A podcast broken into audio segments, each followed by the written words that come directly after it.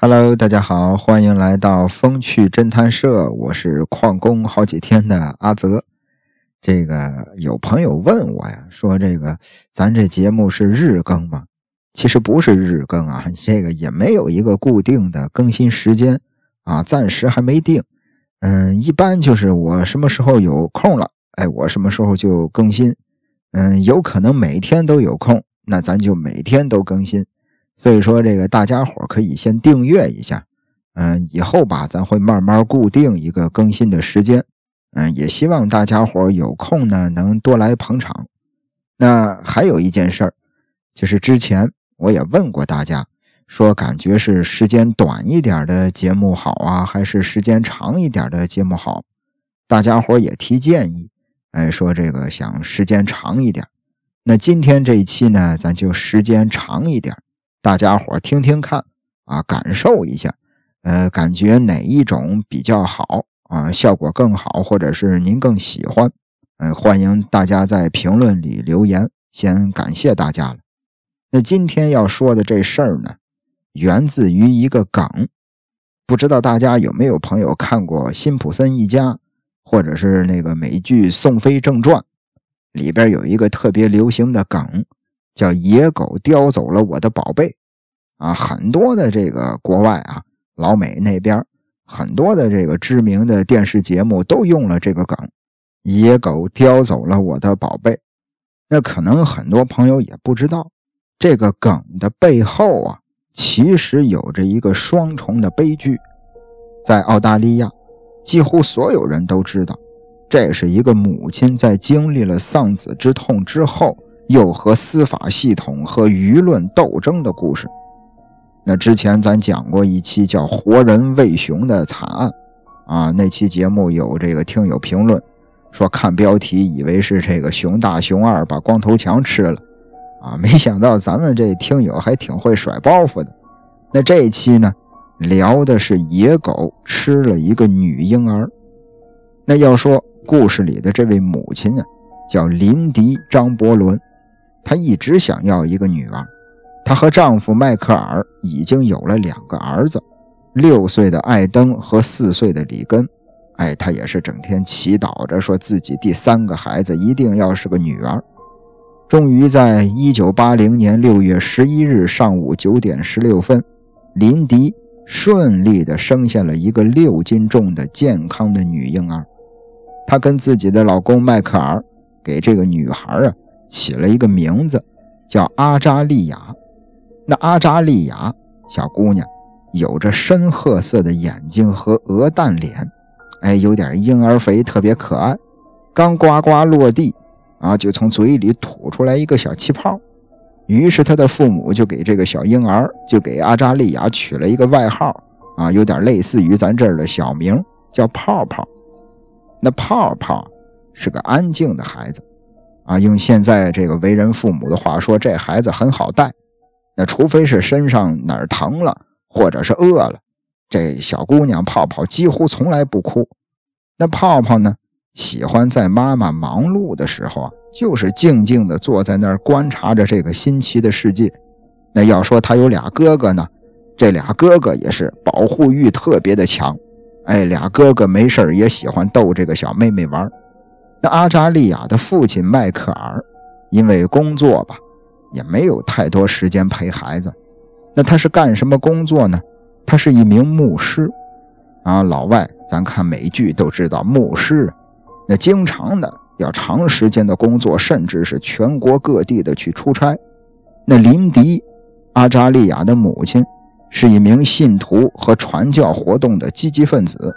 那过去呢，也是经常陪着自己的丈夫一块出差，但是现在，现如今生孩子了，她必须待在家里照看着刚出生的阿扎利亚。她也是盼望着丈夫赶紧能放假吧。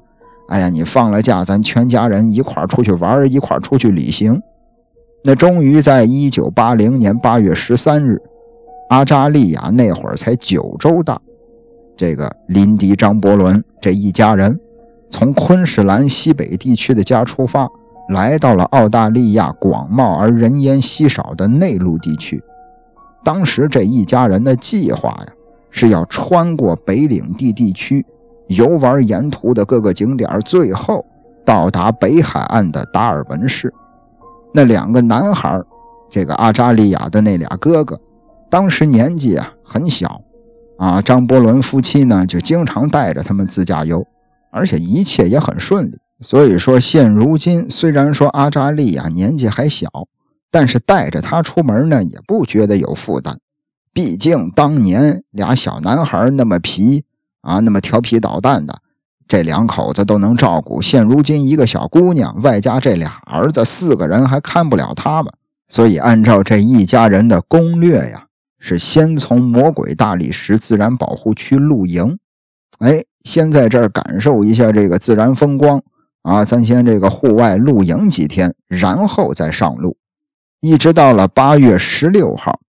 他们来到乌鲁鲁卡塔丘塔，啊，咱咱这个阿泽的这个英文水平啊，实在是散装的太有限了，只能是把各种英文的名字翻译成这个中文来读，但是翻译成中文读呢，就感觉有点别扭。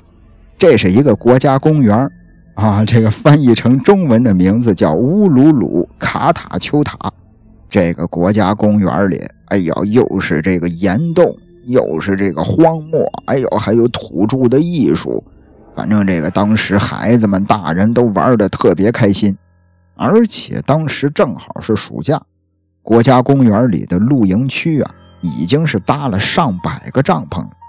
那张伯伦他们这一家呢，开到露营区的边缘，才找到了一个合适的位置。当时他们到达那会儿已经是晚上了。一家人很快的，赶紧的先搭帐篷吧。搭好帐篷就休息了。熟睡中的阿扎利亚小女婴被放到了一个柳条筐里，就是用柳条编织的一个筐子，放到筐子里。筐子呢就在自己哥哥里根的脚旁边。转过头，到了第二天早上，也就是八月十七号，这一家人就去景区玩了。在露营区啊，在烧烤区啊，也认识了很多同样爱好露营的这个好朋友。简短截说吧，一直到了第二天晚上八点，这个林迪呀带着阿扎利亚还有他们的儿子艾登回到了帐篷。那要说当时这个烧烤区离着他们家的帐篷很近，就是坐在烧烤区可以看到帐篷的正面。那如果说，阿扎利亚在帐篷里哭了，在烧烤区是可以听到的。当时这个一块的还有很多其他的游客，也都看见了。这个林迪带着阿扎利亚回到帐篷，把阿扎利亚小姑娘放到帐篷里，自己又出来了。也就是说，这个他把孩子自己一个人放到帐篷里睡觉。他出来之后，回到烧烤区，大家伙一块聊天啊，一块这个吃吃喝喝。结果聊着聊着，旁边有一个这个也是来露营的露营爱好者，跟这个林迪他们一家人刚认识的一位新朋友叫克雷格。克雷格突然听见了一阵小孩的哭声，他就以为是这个帐篷里阿扎利亚小女婴哭了，他就把这事儿告诉他妈妈林迪了。当时这个跟克雷格一块来的还有克雷格的媳妇儿。啊，他媳妇儿也说，确实听见小孩哭了，是不是你闺女啊？自己在帐篷里。但当时林迪说什么呢？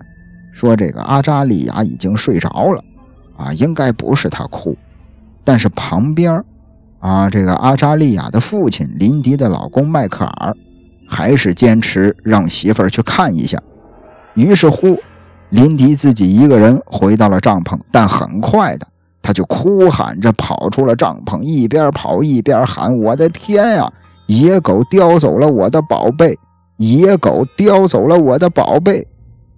这边当爹的迈克尔也着急了，就问他说：“怎么了？”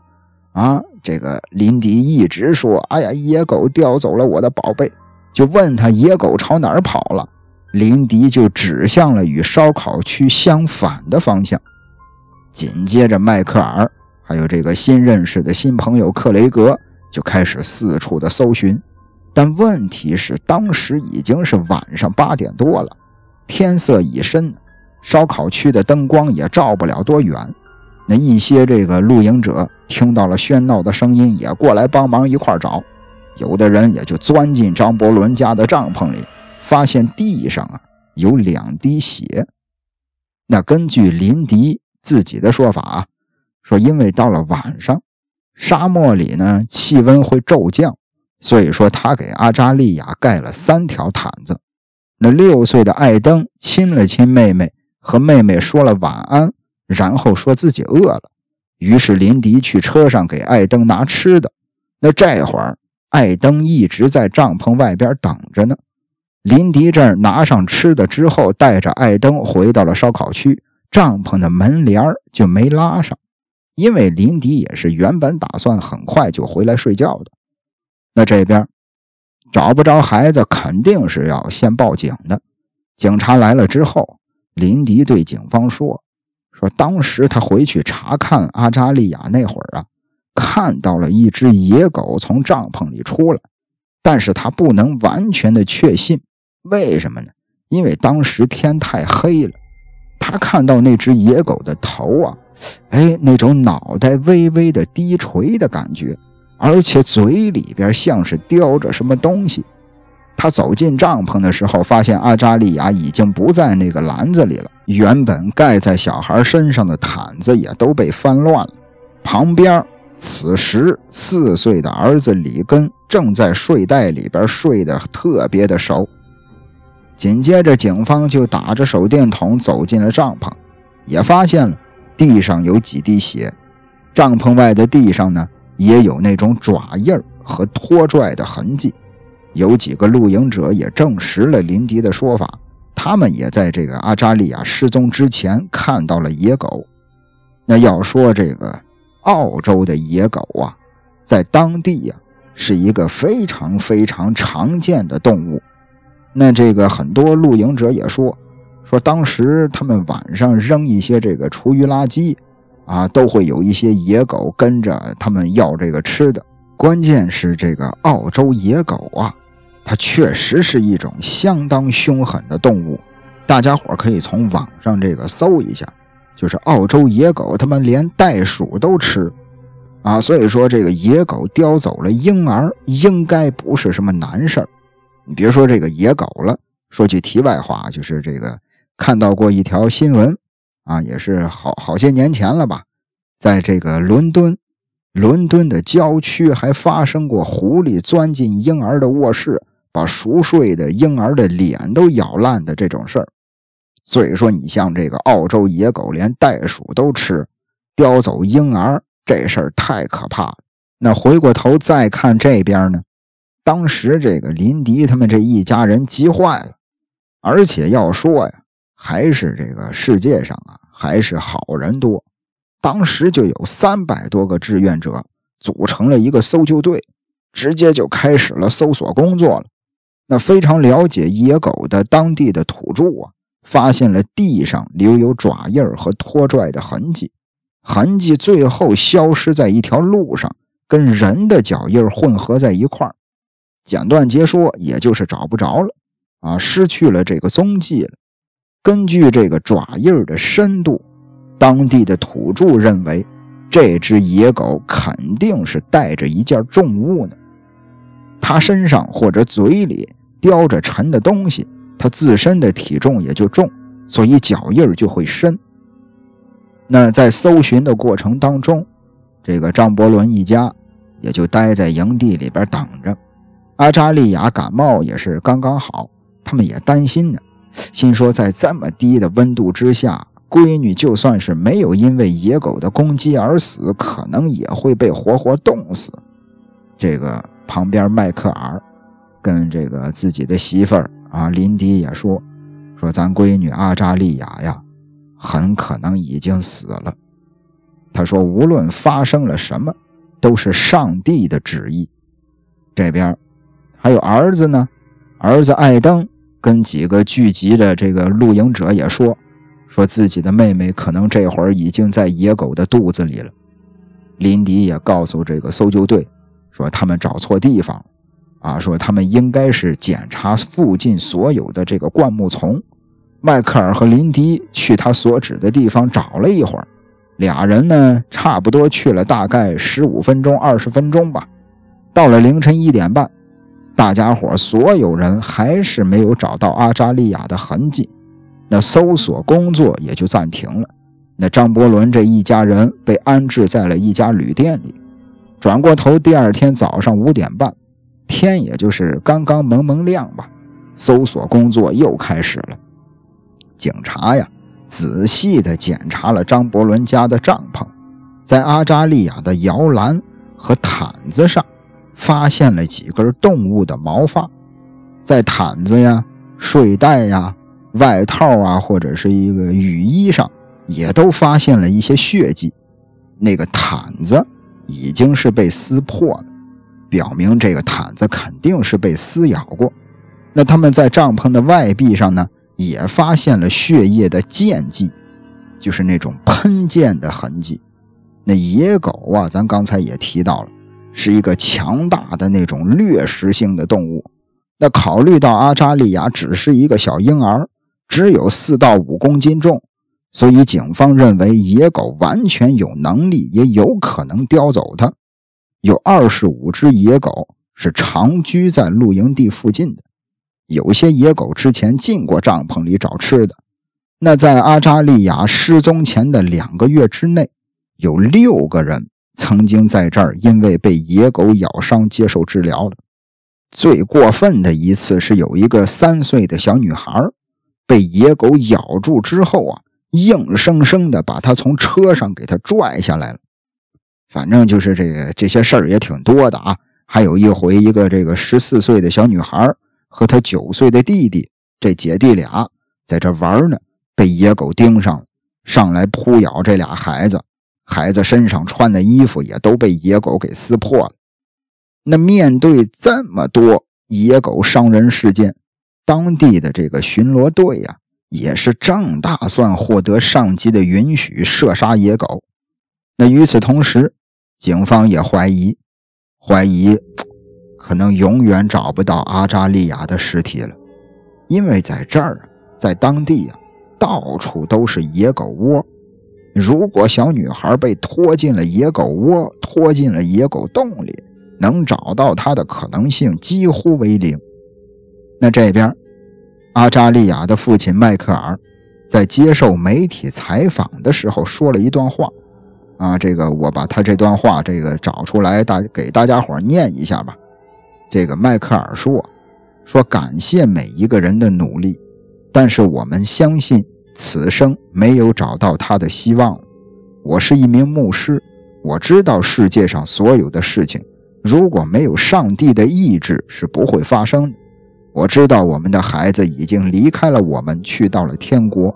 我和我的妻子不应感到哀伤，而是应该为我们的女儿回到耶稣的怀抱而感到欢欣鼓舞。”那这一家人，哎呀，当时住进了这个旅店之后啊，不是给他们一家人安排到旅店去住宿吗？住进去之后就没有再参加过搜救的活动，他们也没有询问过这个调查的进展情况。如此这般，在旅店里住了两个晚上之后，他们就认为啊，无论是死是活，女儿可能永远也找不到了。他们打算离开这儿。那八月十九日，他们在旅店里做完了祷告，就开车启程回家了。那张伯伦这一家人的行为啊，在当时也被澳大利亚的公众啊、媒体呀密切的注视着。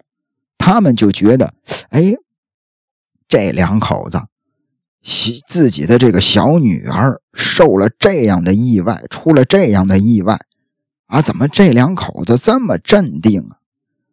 他们这个对阿扎利亚的这个命运这么简单的就接受了，当时很多的媒体甚至老百姓都觉得这事儿太可疑了。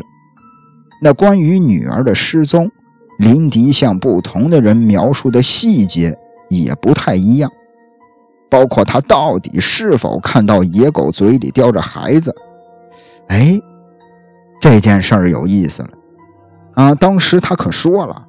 说他这个往帐篷那儿走，看见有只野狗从帐篷里出来，耷拉着脑袋，嘴里边好像叼着东西。等他进到帐篷里之后，孩子不见了。但是他跟很多人说的时候，这些细节都不一样。当然，这件事儿也引起了警方的注意。有记者呀，也是从某一个这个野狗专家吧，啊，就是专门研究野狗的专家，从他那儿得知，野狗几乎不可能叼走孩子。尽管啊，近期频发的这些野狗袭击事件。为林迪的口供增加了可信度，但是以前从来没有发生过野狗杀死小孩的事儿。这边搜救还在进行着，经过了三天的搜救，警方依旧是没找到阿扎利亚的踪迹，最后也是不得已停止了搜救工作。与此同时呢，这个国家公园，当时他们不是在什么布鲁鲁这个国家公园吗？国家公园的巡逻队开始在国家公园这个地区射杀野狗了。紧接着，他们也把这些野狗的尸体呀，就是被巡逻队射杀的野狗的尸体送去了检验，也是希望能从这些野狗的胃里找到阿扎利亚的这个残骸。一直到了同年的八月二十四日下午四点，也就是。小姑娘阿扎利亚失踪了一个星期之后，有这么一家人，在这个巨石附近的水沟边散步呢。这个水沟啊，嗯，距离这个当时他们的那个露营地有个五公里左右吧。在这儿，发现了一个婴儿的连衣裤和一个被撕烂的纸尿布，就是连衣裤啊，皱皱巴巴的，上边有很多的那种暗扣。啊，给小孩穿衣服，穿好了之后有那种扣子，一按，啊，一按它扣子就扣上。这些这些暗扣啊，都是被解开的。领口上呢也能看到血迹。连衣裤的里面有一件汗衫，汗衫上也有血迹。这家人也听说过阿扎利亚失踪的这个新闻呢。当时两口子就没碰这些东西，直接就去了警局报警了。两口子带着警察来到发现衣服的地方，在旁边，就是在发现衣服的这地儿旁边就是一个野狗洞。那警察仔细的检查了阿扎利亚的连衣裤，发现这个连衣裤的右袖子上，右边的这个袖子上有一个很大的撕口，领口呢也是被撕破的。连衣裤里面的汗衫上有两个穿洞。纸尿裤啊也被撕破了，但是纸尿裤上没有血迹，这些衣服上也都没有发现任何的人体组织，就是这么两件衣服。那连衣裤内外发现了很多的土壤，甚至是植物的碎片，还有九根动物的毛发。那经过检验，在衣服上也没有发现犬类的唾液。这事儿有点奇怪。啊，这个野狗吃东西吃的还挺干净，啊，这个小孩一点的人体组织都没留下，关键是吃完了之后，这上头也没沾他们的唾液。哎，这事儿警方就有点怀疑了。在衣物被发现十二个小时之前呀，那个地方下了雨了，警方琢磨着可能是有一些证据被雨水冲走了。啊，可能这个一下大雨，然后这衣服上的唾液也都被洗干净了。当然，这些个证据也都被媒体公开了。哎呦，当时这个老百姓啊，就开始对野狗如何在衣物相对完整的情况下叼走里边的婴儿产生了怀疑了。那要说这个怀疑也没毛病啊，这个野狗嘛，它不像人呢，人是这个。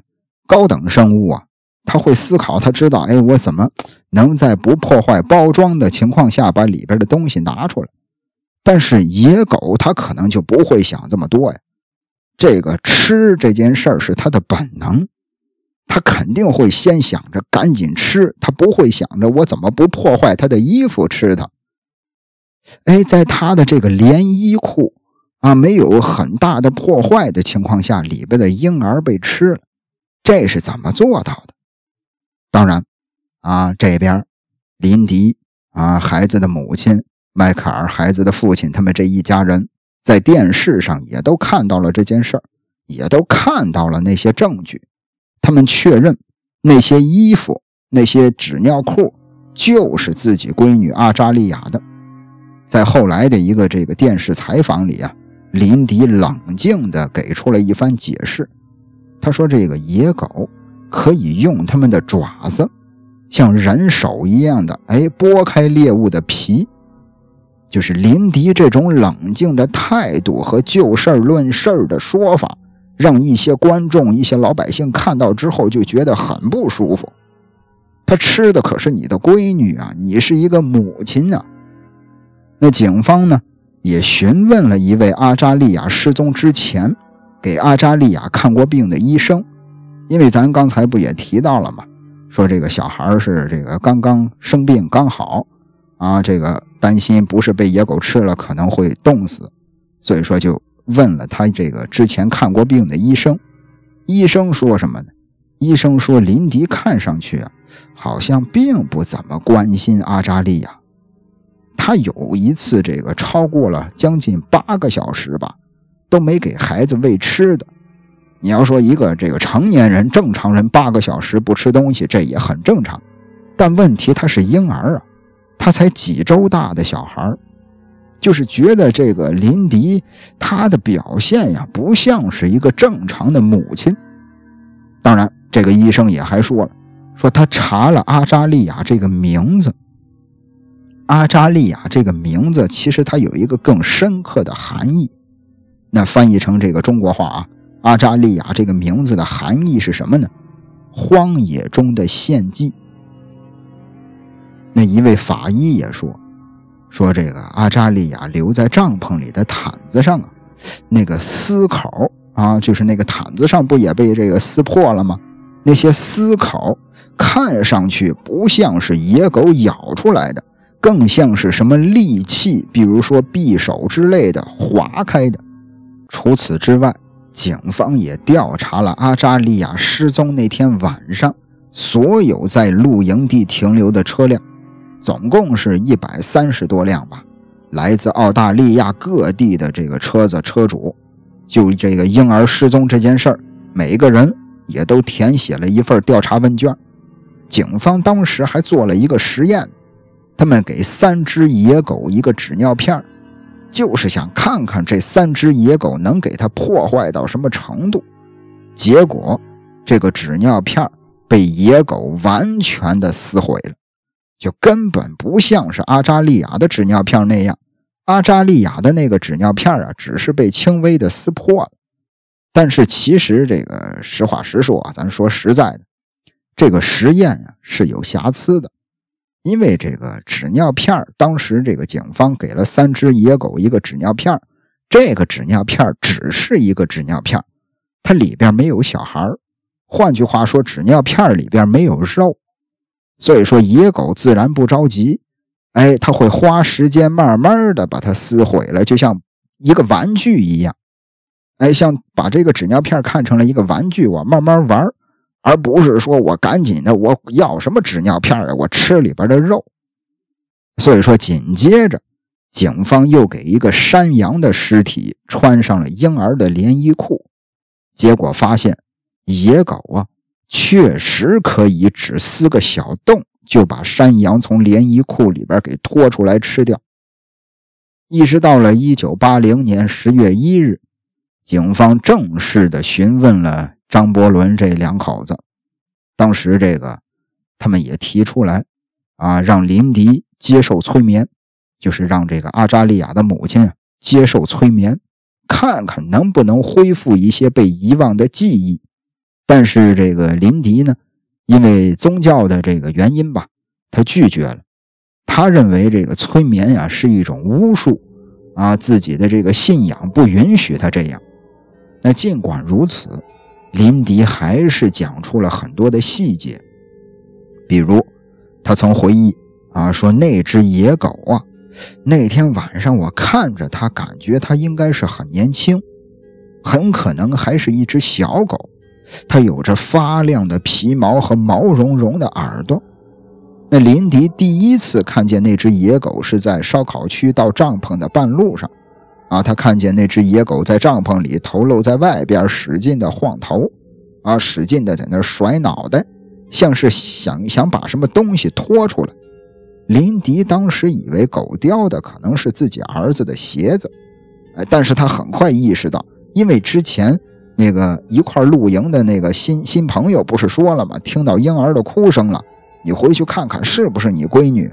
他走到帐篷这儿，看见这个野狗在这甩脑袋，他以为是自己儿子的鞋，但是再一琢磨不对，因为之前听到自己闺女的哭声了，很有可能是此时此刻自己的闺女正在被野狗攻击呢。林迪呀，看见野狗走到车后边，然后溜远了。当时这个林迪有一句原话，他原话是怎么说的呢？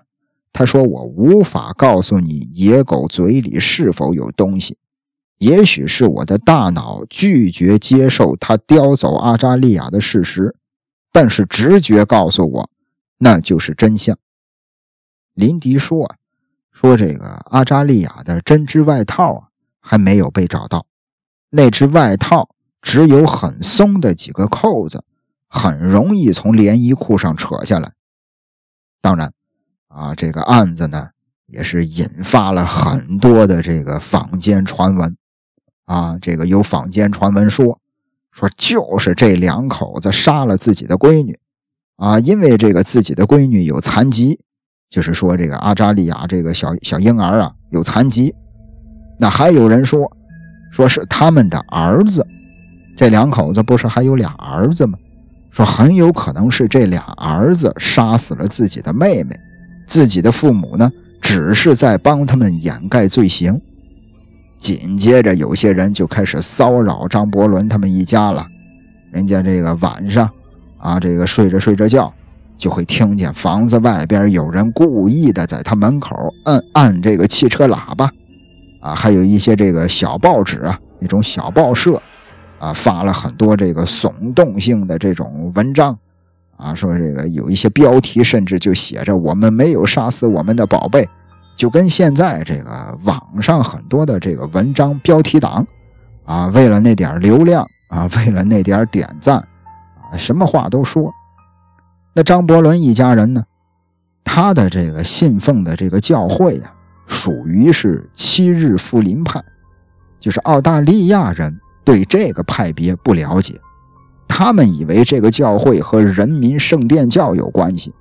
那人民圣殿教啊，你别看它叫人民，但其实它是一个邪教。这个教会两年之前还发生过集体自杀事件，这些老百姓啊也没听说过七日复临派，就觉得这个七日复临派可能跟这个邪教、跟这个人民圣殿教有什么关系，有什么联系。就导致了一些人猜测阿扎利亚的死亡是一场人体的祭献。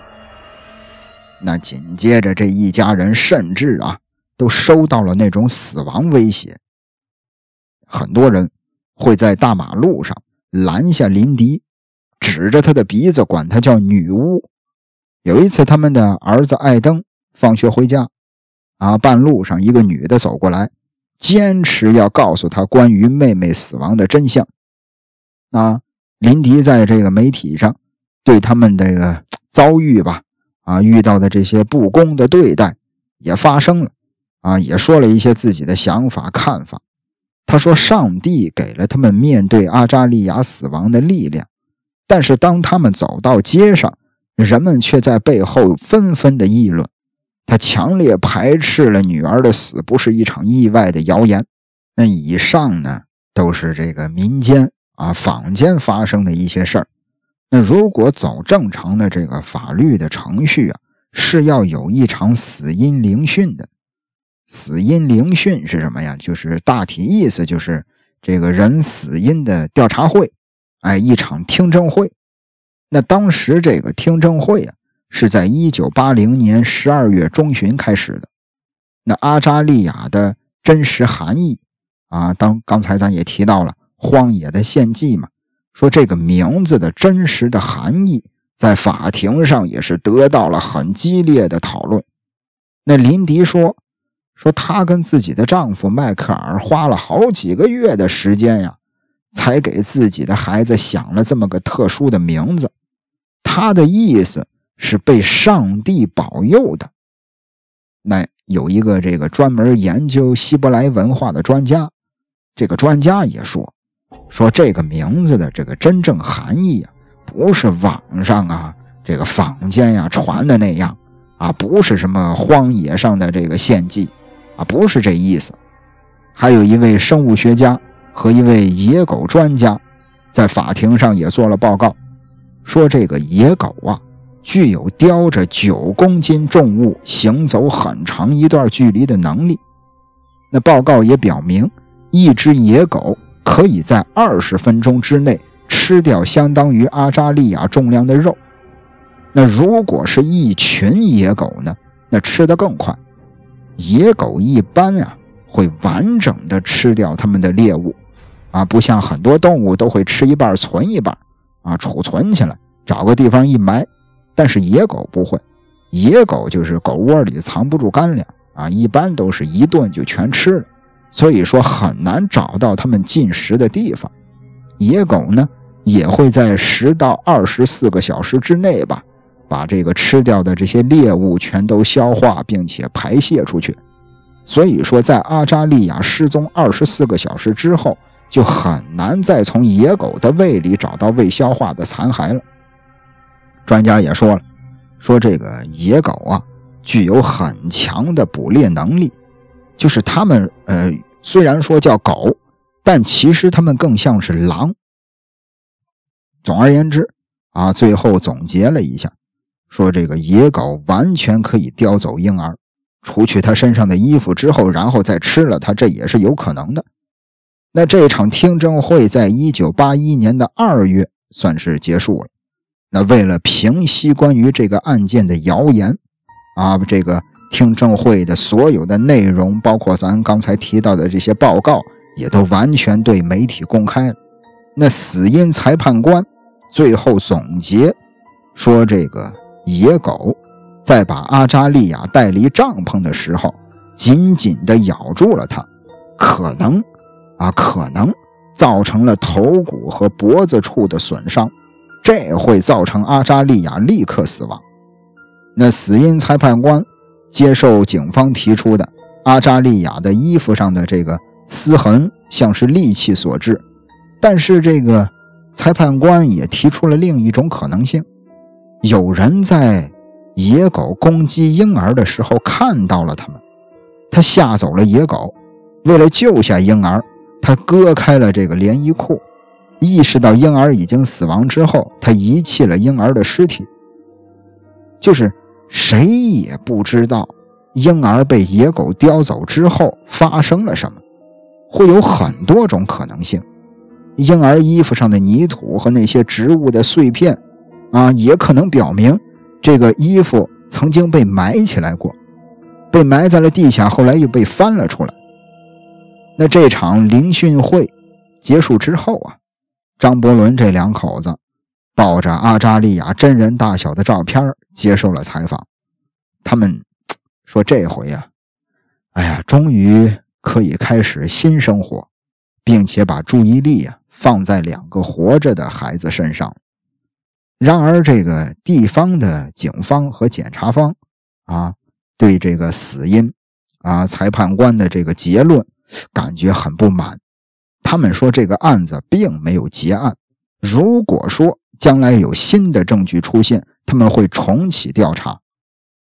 那几个月之后，英国的法医科学家叫詹姆斯，对阿扎利亚这个案子提供了一个新的报告。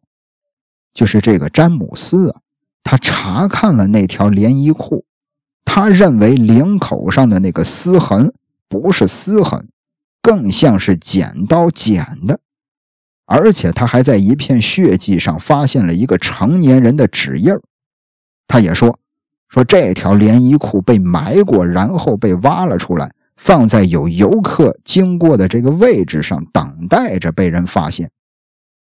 他认为。这起案件跟野狗无关。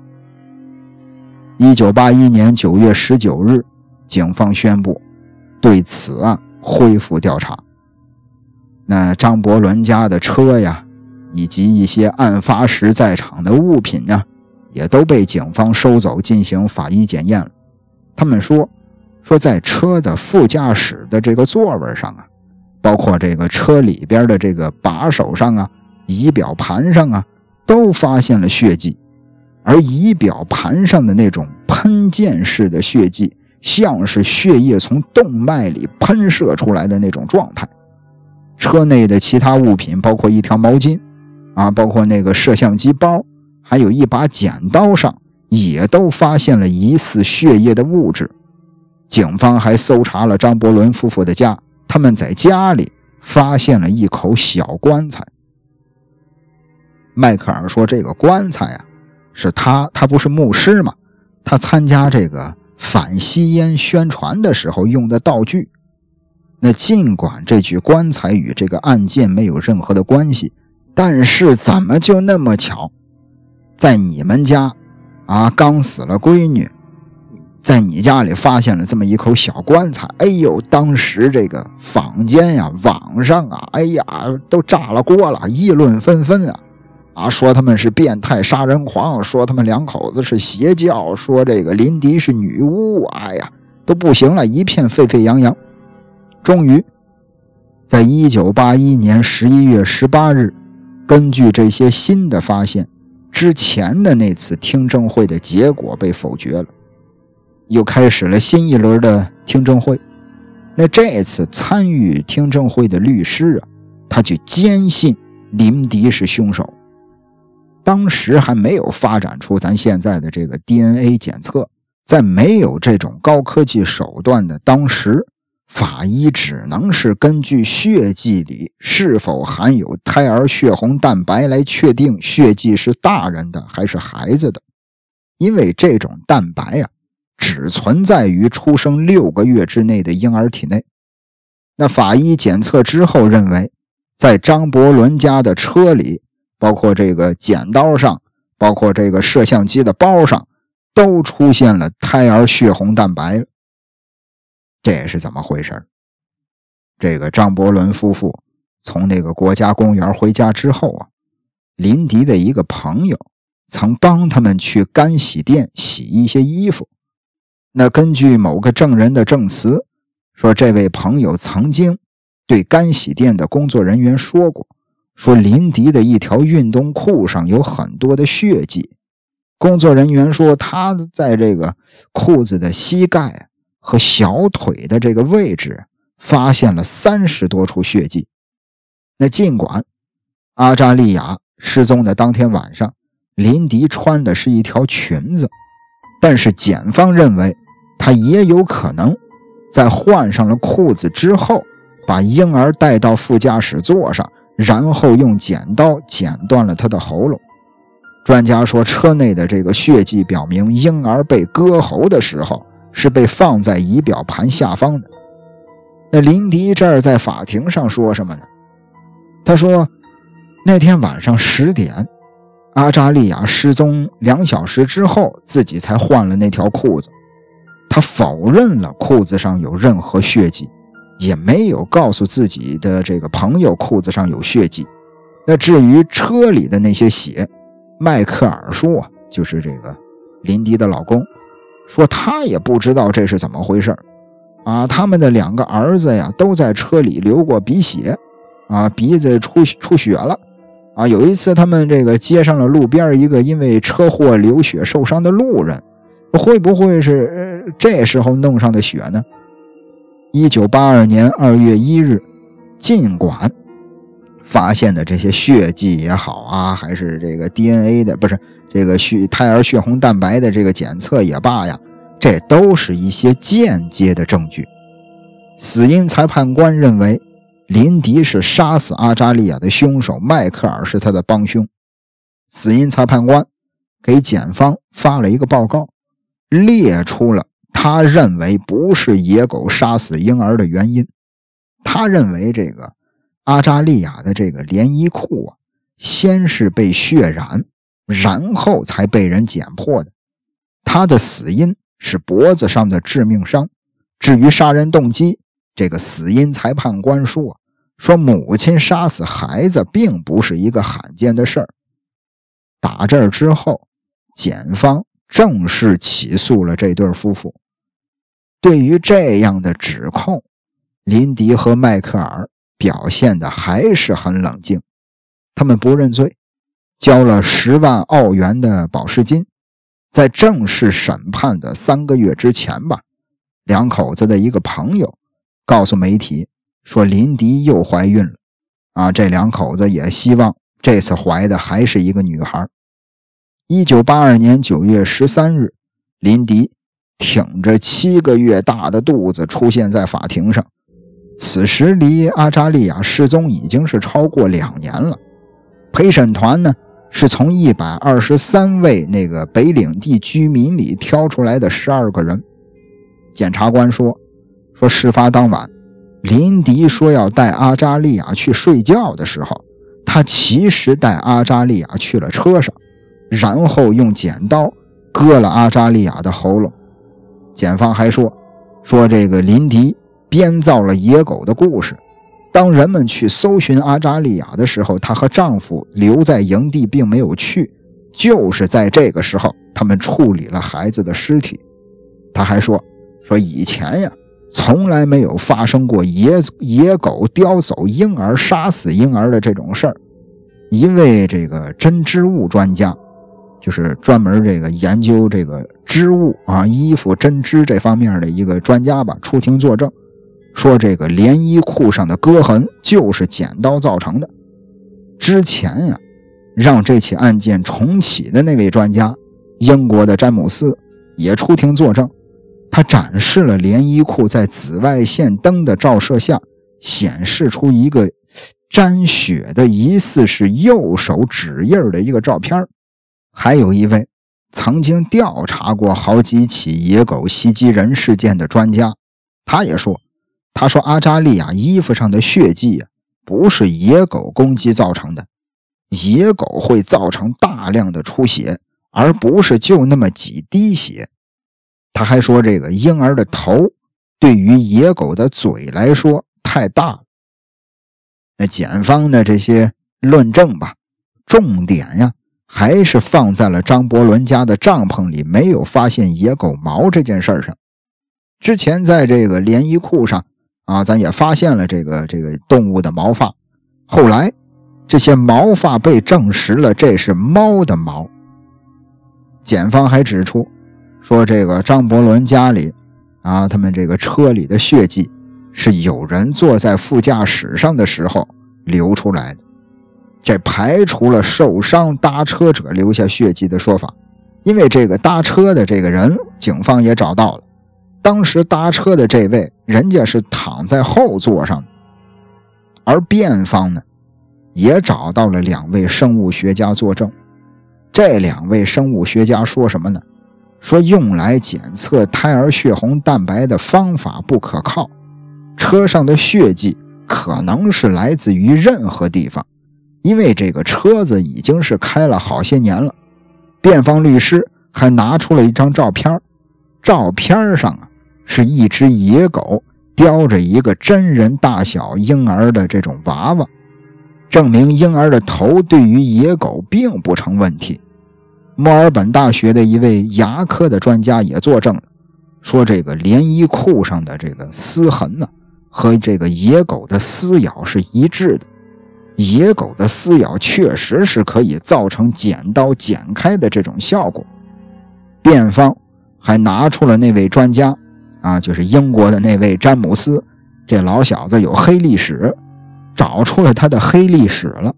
说这个詹姆斯啊，曾经在1972年为一个凶杀案的检方作证，嫌疑人被定罪，后来被证实人家是蒙冤的。辩方还拿出詹姆斯提供的连衣裤上发现的沾血的右手指印的照片啊，他拿着这个照片让林迪也伸出右手的食指比对，林迪的手指显然比照片上的那个手指要长的很多。案发当晚，在烧烤区，不是这个认识了好些个新朋友吗？在那个露营的那儿啊，在那儿和他聊天的有这么夫妻俩，这夫妻俩也出庭作证啊。当中这个妻子名叫萨利，他就说了，说自己在林迪回到帐篷的过程当中，听到了帐篷里传来婴儿的哭声。那在激烈的盘问当中，哎呀，当时在法庭上啊，就像咱这个电影里看的一样，格外的紧张啊，唇枪舌战。那警方也问迈克尔，就问那牧师：“你为什么把你闺女的死说成是上帝的意志？”迈克尔说：“这个我不记得自己说过这句话呀，但是作为一个虔诚的人，我认为上帝的意志。”高于一切。那总而言之吧，就是这场审判成了澳洲历史上被报道最多的一个。那检察官最后总结了，说他们也不知道林迪的犯罪动机，他们的任务只是要证明一场杀人案发生了。那辩方律师说什么呢？说检方啊，确实没有提出犯罪动机的义务，但是辩方。已经展示了林迪是一个溺爱的母亲，她没有这个产后抑郁，也没有任何的人格障碍会导致她伤害自己的孩子。一直到了一九八二年十月二十九日，陪审团讨论了六个半小时啊，讨论完了之后，做出了林迪和迈克尔有罪的裁决。在宣读裁决的时候，林迪啊，这位母亲。没有任何的情绪波动，迈克尔看上去稍微有点紧张，啊，一直在那儿咬嘴唇。最终，迈克尔被判处十八个月有期徒刑，林迪判处终身监禁。林迪被送往了达尔文市最高级别的监狱，他是那里仅有的六个女犯人中的一个。一九八二年十月十七日，被判刑三周之后。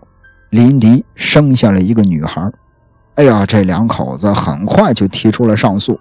林迪被保释了，他被安置在七日富林派的教会办的一个教育机构里。这两口子不是信的那个教派，叫七日富林派吗？啊，是一个这个呃很正常的教派啊，不是这个坊间传的什么邪教呀、乱七八糟的那不是。那林迪的保释引起了一些老百姓的不满。他们就给报纸写信呐，哎发泄呀，就像现在在这个评论里边给你留言啊，哎呀，就是想想说什么就说什么，完全不思考。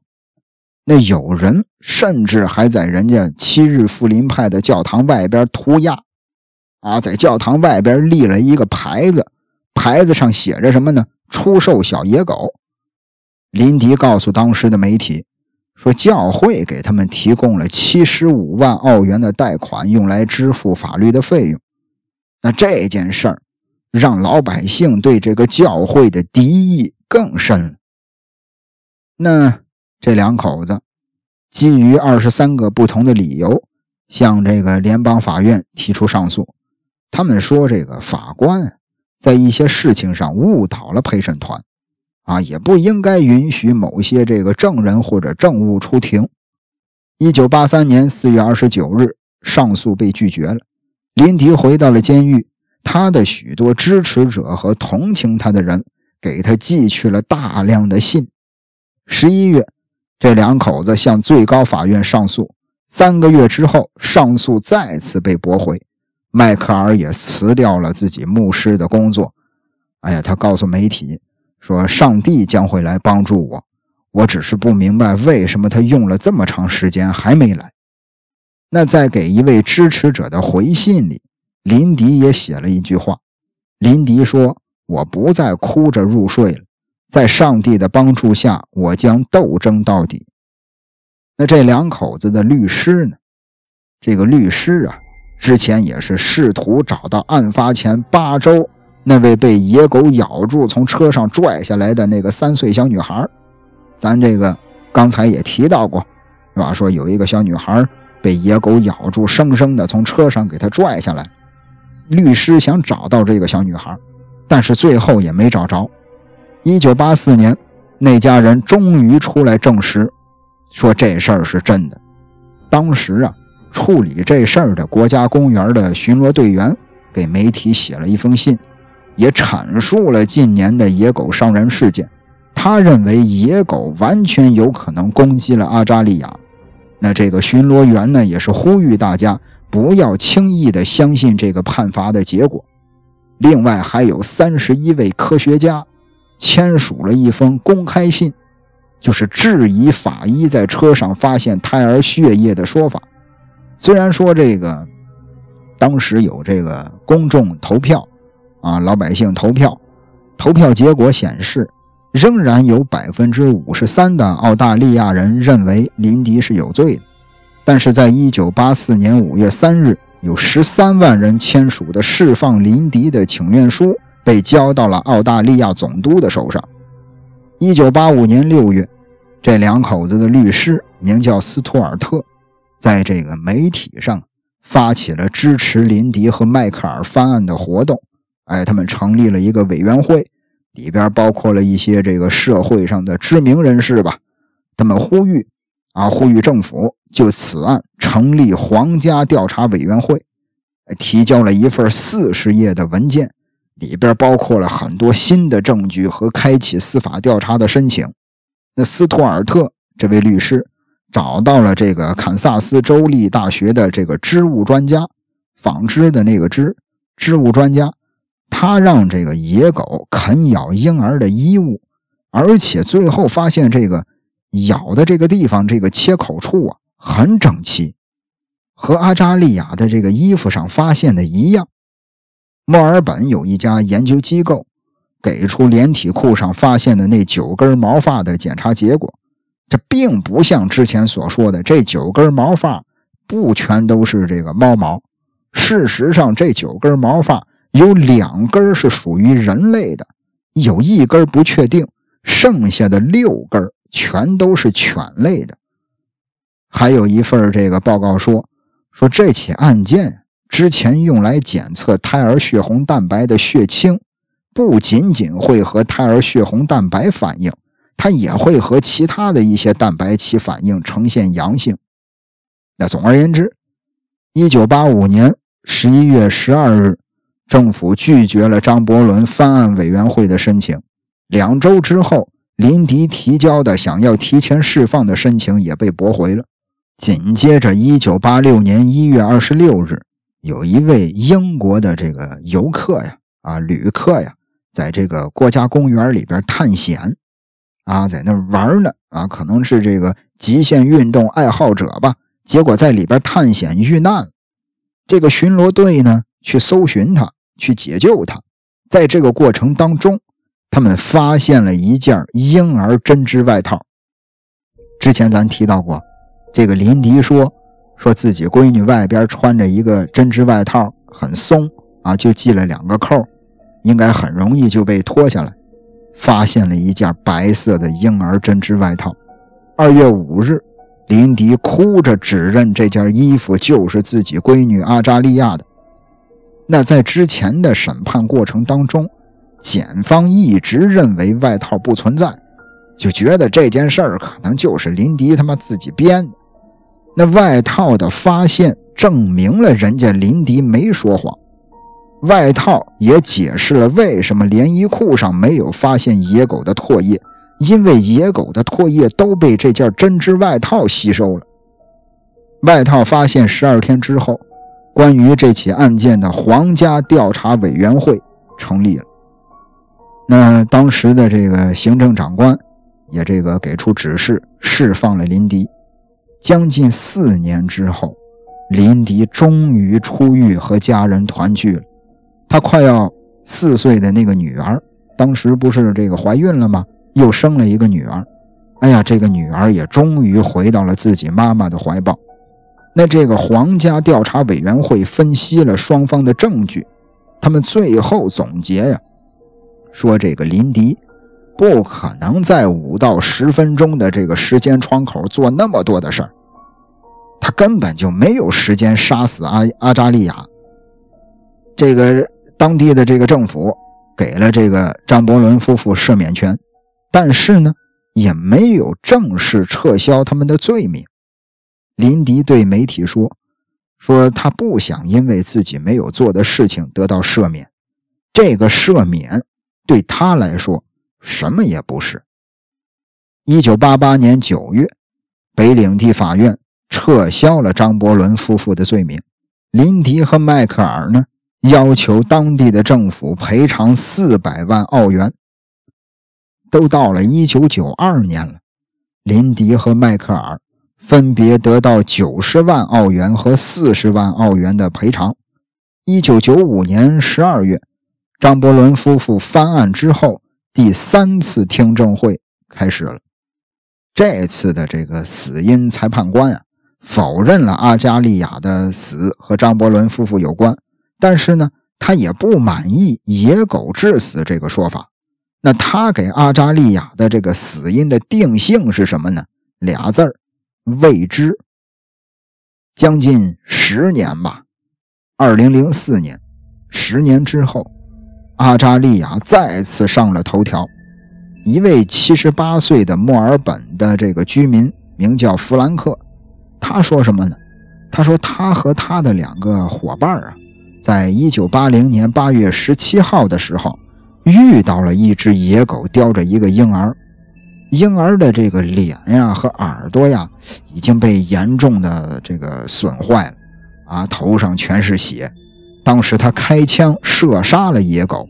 三个人洗干净了死去的婴儿，然后他们意识到自己可能破坏了证物了，于是就把婴儿放在一个袋子里。他们约定，打这儿开始再也不提这件事儿。弗兰克回到了家，他的这俩小伙伴啊说这个会把婴儿交给警方的，但是弗兰克认为他们其中的一个人把婴儿带回自己家之后，在后院里埋了。弗兰克他说：“之前之所以没有站出来说话，也是因为害怕，啊，是因为害怕自己会因为在国家公园开枪会被起诉。他觉得这个自己不想承担这个责任。那现如今，他的那两个伙伴也都已经去世了，已经没有人能证实他的说法了。”林迪说什么呢？林迪说：“如果这个弗兰克。”他说的话是真的，他不会因为他没有早点站出来而怀恨在心的。弗兰克也声称，啊，他说这个，呃，埋婴儿的那个地方啊，嗯，现如今已经是被扩建了，啊，已经扩建成了其他的房屋了。那房屋的主人说，只有拿出切实的证据，他才会允许警方去他家里挖地。那当时这个地方的政府、警方。也按照弗兰克的说法调查了，但是也没有找到任何实际的证据，啊，也就没有去人家家里边挖尸体。所以说，这个线索到最后也是不了了之了。一直到了两千零五年，发生了一件很稀奇的事儿，有一个二十五岁的女孩，她声称什么呢？声称自己就是阿扎利亚，他说自己在福利院长大的。最近呢，他开始怀疑自己的真实身份，因为什么呢？因为他有了呃九州大的那会儿被野狗叼在嘴里的记忆的闪回画面啊，咱都看过很多这个科幻电影啊，这个是很多的这个变种人的这种电影啊，都会有那种闪回的画面。哎，二十五岁的这个女孩。她有了自己九州大时那个自己被野狗叼在嘴里的那些记忆的闪回，他一直觉得自己和林迪长得还有点像。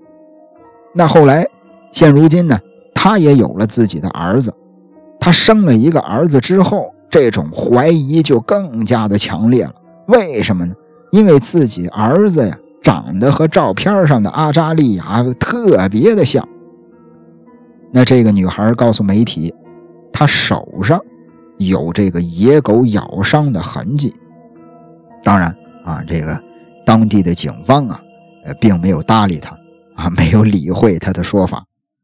那再看这边，人家林迪啊、张伯伦这两口子继续为自己的清白奔走。他们希望阿扎利亚的死因呢，由未知改成野狗袭击。当时这个这个裁罚官啊，不是说这个裁判官不是说这个死因俩字未知吗？这两口子希望你把我孩子的这个死因啊，从这个未知改成野狗袭击。一直到了二零一零年八月十七日，阿扎利亚失踪的整整三十年，林迪在自己的网站上写了一封公开信，要求这个地方政府修改阿扎利亚的死亡证明。二零一二年二月，第四次听证会开始了。这次听证会啊，集中讨论了一系列针对幼儿的野狗袭击事件。在两千零一年到二零一一年啊，这十年之间吧，一个九岁的男孩被两只野狗杀了，一名四岁的女孩被野狗严重的咬伤。那当时还有一份这个研究报告，是二零一一年的一份研究报告，它与大众认为的有点不太一样。野狗啊，它也会捕食大型的哺乳动物。啊，比如咱之前也提到过袋鼠，啊，这个野狗也会吃袋鼠，也会这个袭击袋鼠。二零一二年六月，死因裁判官裁定，阿扎利亚的死因是野狗袭击，阿扎利亚的死亡证明也做出了相应的修改。最后，这个林迪对采访他的记者，他就说了一句话，他说这件事儿啊，终于是了结了。哎呀，我感到自己是如释重负，女儿的灵魂终于可以得到安息了。那林迪和迈克尔被证明无罪之后，俩人就离婚了，啊，并且也各自进入了新的婚姻。林迪呢，孩子的母亲写了一本自传，写了本书，这本书的名字就叫《野狗叼走了我的宝贝》。里边说明了两个人的离婚原因啊，其实不是因为阿扎利亚的这个失踪，阿扎利亚的死啊，其实有很多的原因。两口子过日子嘛，啊，离婚的原因在阿扎利亚失踪前就存在。那回过头啊，回过头咱再看这起案件，阿扎利亚案，史无前例的吸引了澳大利亚媒体的关注啊！哎呀，这其实。呃，吸引了媒体关注的同时，也助长了猖獗的谣言。因为这件事不火，就不会有那么多人用现在的话说蹭他的热度。想蹭他的热度，你实事求是的说一些事儿是没有热度的，就得制造谣言，就得他妈标题党。那有人问林迪，为什么要出一本书来描述自己经历的磨难？他说：“必须有人有勇气站出来说出真相。许多这个媒体上写的内容跟事实是相去甚远的。他这些年看过太多的误导了。”二零一四年十一月，林迪参与拍摄了《纽约时报》制作的一个关于这个案件的纪录片在这个纪录片里，大家伙这个感兴趣的话，可以搜来看一下。在纪录片里，林迪对着摄像机说。说这个，当时很多的媒体拍到了我的一张照片，在我的这个照片里，我是咧着嘴笑的，我笑得特别灿烂。就是人们认为，如果我笑了，我就是不尊重女儿的死亡；如果我哭了，我就是在演戏。事实上，只有你在经历那些事情的当下，你才知道自己会如何反应。在审判中，啊，检方的这个论述啊，极大的影响了人们对林迪的看法。当时的一位陪审员，他一开始是同情林迪的，因为这个陪审员呀，他的儿子也被野狗咬过，啊，他觉得你看我儿子就被野狗咬过，他更惨，他闺女被野狗吃了。但是慢慢的，他很快被检方的一些证据说服了。他就认为林迪是有罪的。林迪被关进监狱之后，这位陪审员他意识到自己犯了一个巨大的错误，他对此感到非常的懊悔。林迪出狱之后，两个女人在现实中见了一面，哎，打这之后，俩人还成了好朋友。那这位陪审员接受了媒体的采访，他其实，呃，当时接受媒体采访的时候，他仍然心里边有一种负罪感。他认为，呃，所有认为林迪有罪的澳大利亚人都应该有内疚。他说，如果野狗有罪，那么澳大利亚人也有。那这起案件啊，特别的出名，被改成了电影，被改成了电视剧。啊，甚至后来改成了歌剧。当时这个，呃，当时在那个坎培拉，坎培拉国家博物馆里收藏了三百五十件和这个案子有关的物品。二零一四年，博物馆购买了张伯伦夫妻的那辆汽车。啊，大家伙还记得这辆汽车里边有这个血红蛋白检测？购买了这辆汽车放到博物馆里。博物馆的馆长也解释说。说这个收藏就是为了让人们能记住这个案子。迈克尔和林迪被人们指责利用了自己悲惨经历牟利。那迈克尔说什么呢？迈克尔说：“我希望人们，嗯，不会只是把这辆车看成是一个巨大的物证，可以把它看作是澳大利亚司法系统的胜利。”二零一七年一月，迈克尔。因为急性的白血病去世了，享年七十二岁。林迪和自己的第二任丈夫一直生活在一块儿。啊，他在自己的书里也写过一句话，他说：“这个人们啊，应该反思，为什么阿扎利亚和我的故事成为了澳大利亚一个巨大的丑闻？看起来并非单一的原因引发了这场熊熊大火，但是，一旦火苗被点燃了。”就有许多人乐于看到仇恨和不宽容的火焰被煽动，这里面肯定有一些有用的教训需要我们吸收。那聊到这儿呢，这起案件也就结束了。那最后啊，咱们还是这个老规矩，闲聊几句啊，这个谈一谈我个人的一些小感受。其实整件这个事情当中啊，或者说整期咱这个节目里吧。呃，最触动我的一句话，是这个林迪说的那句：“如果我笑了，我就是不尊重女儿的死亡；如果我哭了，我就是在演戏。”就是，我觉得这句话像不像咱们当下的网络环境？甚至到后来，这事儿还能变成一个梗。一个母亲，她的孩子被野狗叼走了，她大声的呼救说：“野狗叼走了我的宝贝。”这还能变成一个梗，还能在很多的美剧、很多的这个动画片里使用。这让我突然想到了一部电影，这部电影还挺火的，大家伙应该也都看过。没看过的话，肯定大家也都听说过。二零一九年，杰昆·菲尼克斯主演的小丑。大家伙应该也都听说过吧？里边有一句很经典的台词儿，嗯，我不知道为什么这这句台词儿给我印象很深刻，但是这句台词儿好像没太有人提起过。这句台词儿说的什么呢？说的是所有的事情都好笑，直到它发生在你身上。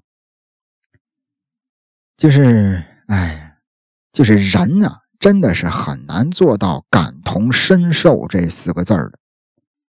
再有就是这个，呃，这个喜欢武侠的朋友应该也知道，这个金庸先生，这个曾经这个修改修改过一版《倚天屠龙记》，他在这个《倚天屠龙记后记》里写了一句话，他说：“这个张三丰见到张翠山自刎时的悲痛，谢逊听到张无忌死讯时的伤心。”书中写的太肤浅，真实人生中不是这样的。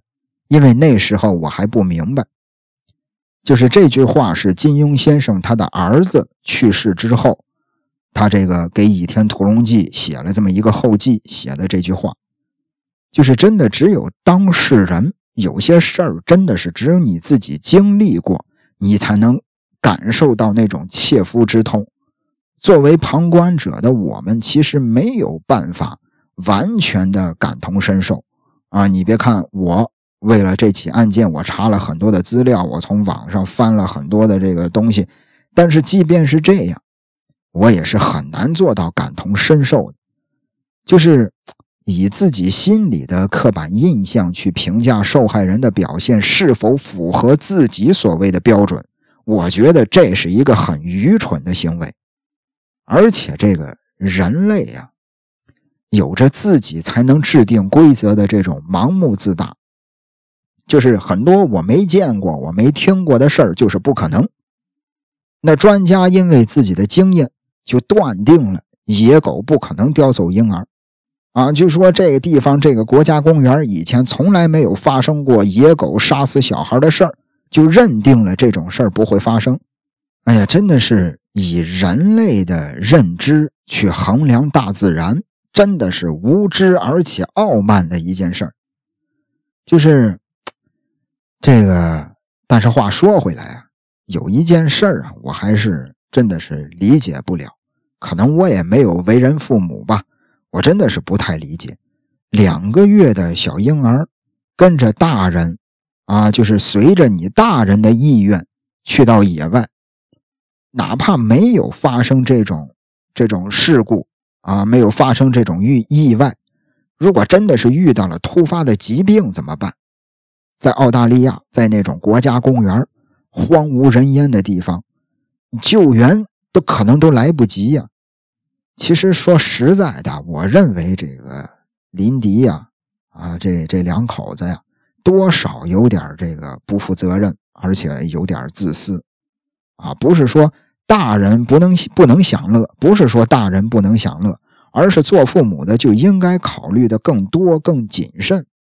母亲因为孩子睡着了啊，他就认为那个哭声不是自己孩子的，甚至他都不去看一眼。丈夫觉得这个有事儿，自己不去看啊，他就指使着自己的媳妇儿去。在这种野外环境下，婴儿睡的那个小篮子啊，也就是放在了脚边而不是放在更靠里或者是大人的手边、大人的身边就是，而且他还是留了两个孩子在帐篷里。对吧？当时他跑进帐篷一看，自己的女儿被这个野狗叼走了。再一看旁边，他那儿子还睡在旁边呢。帐篷里就俩小孩，他不怕这个儿子也被叼走吗？嗯，我觉得真的是有点这个不太负责任。说实话，那当然，这个阿泽我呢，这个熟悉我的老听友啊，可能在这个平台上熟悉我的朋友不多。呃，在另一个平台啊，在荔枝上，嗯，大家伙如果感兴趣的话，可以搜一下“风趣乐园”。呃，在那个平台上，大家伙应该比较熟悉我。我是警校毕业的，然后呢，这个我我也这个上学那会儿吧，老师也说说这个国外啊，它是有陪审团制度的嘛。你像在这起案件当中，也是有陪审团制度的嘛。那在最后，咱也提到了一个小事儿，说陪审团里有一个母亲，她一开始很同情这个林迪，但是后来随着证据越来越多，她就觉得林迪有罪了。其实陪审团制度啊，就是很容易大多数影响小部分人的，大多数人去影响这小部分人。这个有一部电影，咱国产电影，呃，当然也是翻拍的，人家国外的叫《十二公民》。啊，这个我认为是很好看的一部电影，也可以推荐大家去看一下，也是一个这个关于陪审团陪审团制度的一个一个一个探讨吧。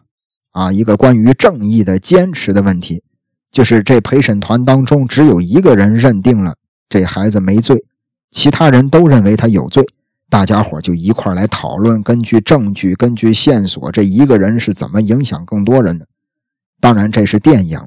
在现实生活中，真的是大多数人会影响小部分人。那幸好当年在这个澳大利亚没死刑啊，要真有死刑的话，以后再改都来不及改了。而且，其实这个案件呢，还有一个点啊，很值得咱们来反思讨论吧，就是这个迈克尔啊，这两口子在这个女儿失踪了之后，他们很淡定。他们甚至都没有跟着搜救队去搜寻，他们有点这个说句不好听的啊，有点不作为了。啊，甚至后来还说说我和我的妻子不应该感到哀伤，而是应该为我们的女儿回到耶稣的怀抱而感到这个欢欣鼓舞。就很多人都不理解，你他妈是不是亲生的？你充话费送的闺女啊？但是呢，咱还是这个回到刚才咱提的那一点，感同身受。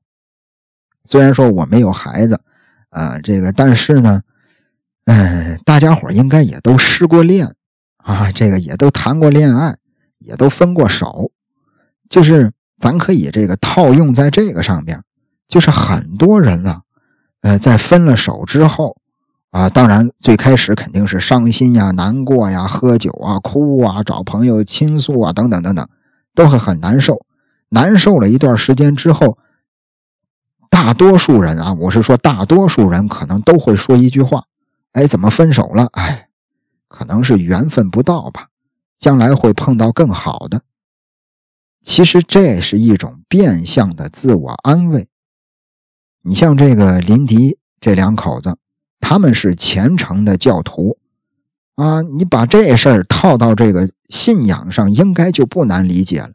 宗教信仰这个东西啊，它本来就是一个很强的心理暗示，这可能也是他们在逼着自己往前走的一种寄托。他们逼着自己从这段呃不开心的往事里边走出来的一种方式。就像是刚才我说的，分手之后说：“哎呀，缘分不到，将来会碰到更好的。”但其实说这话的时候，心里还是难过的。他这是一种变相的自我安慰。哎呀，这个其实这个最后啊，还有一件事儿。其实这件事儿还是能给人挺多安慰的一件事儿，而且我知道了这件事儿之后，我心里边还挺温暖的。就是这两口子不是后来又生了一个女孩吗？啊，就是当时这个七个月大的时候，她挺着肚子去这个法院，后来这孩子出生了，也就是可怜的阿扎利亚的妹妹啊。这个小女孩后来肯定也长大成人了。现如今她在干什么呢？现如今呢，她在致力于动物保护。致力于动物保护啊，朋友们，保护各种动物，包括澳洲野狗。我始终认为，保护动物不受虐待，就是保护人类自己。感谢您的收听，咱们下期再会。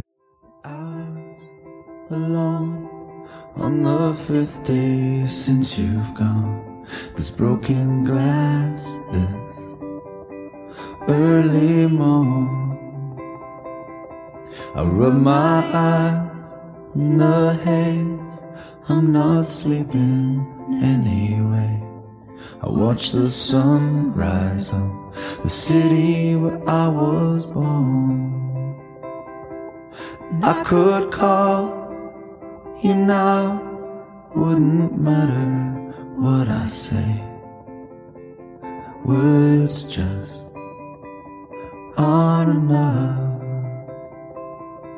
I hear our song, I press repeat. I smell your perfume on the sheets. You always said, boy, you're not so tough.